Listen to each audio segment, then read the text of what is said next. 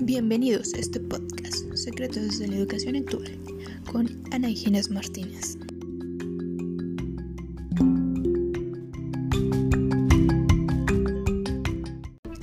¿Qué tal amigos? Sean ustedes bienvenidos a un episodio más. El día de hoy hablaremos sobre la lectura de Ana Laura Gallardo, llamada Educación Indígena en los tiempos de COVID-19. Viejos problemas, nuevos problemas. Así que comencemos. La educación es un tema al cual el gobierno no le ha brindado la importancia necesaria, así como muchos de nosotros. Es cierto que se han creado e implementado diversas estrategias que sirven como guías, en donde se prescriben las finalidades, contenidos y acciones que son necesarias para llevar a cabo por parte de maestros y estudiantes. Sin embargo, esto no aplica para todos, debido a que el contexto que rodea a cada estudiante es totalmente diferente. Tal es el caso de la educación indígena, que es el tema base central de este episodio y de la lectura. Bueno, para muchos que desconocemos qué es la educación indígena, debemos saber que esa está destinada para pueblos originarios, con la intención de impedir que estas poblaciones abandonen su lengua y cultura en aras de la identidad nacional que otorga la escuela mexicana. Pero para darnos una idea más clara, daremos a conocer algunas diferencias planteadas por Laura respecto a las escuelas. Primero, la educación indígena no cuenta con mucho material de apoyo, debido a que en los planes y programas de estudio no se incorpora una diversificación de contenidos aceptables y relevantes para los pueblos originarios. Por otro lado, las escuelas generales basan sus clases en estrategias que vienen estipulados en los planes y programas de estudio.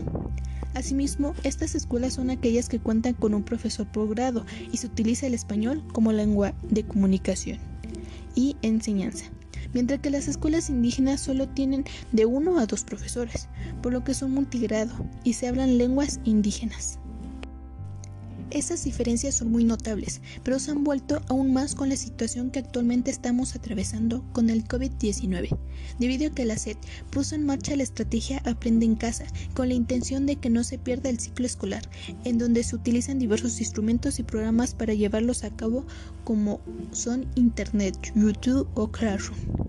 Mientras tanto, en las escuelas indígenas, la SED se convenió con la INPI para poner en marcha la emisión de programas de radios educativos para las comunidades a través de sistemas de radiodifusoras indígenas.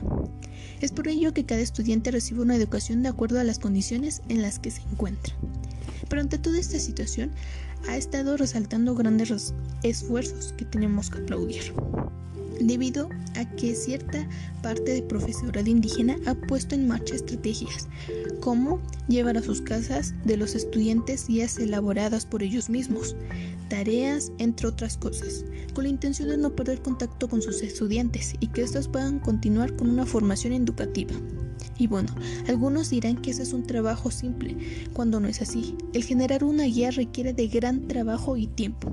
Asimismo, el caminar largas jornadas para llegar a la casa de cada estudiante, que en su mayoría se encuentran separados y totalmente aislados, es totalmente una acción ejemplar.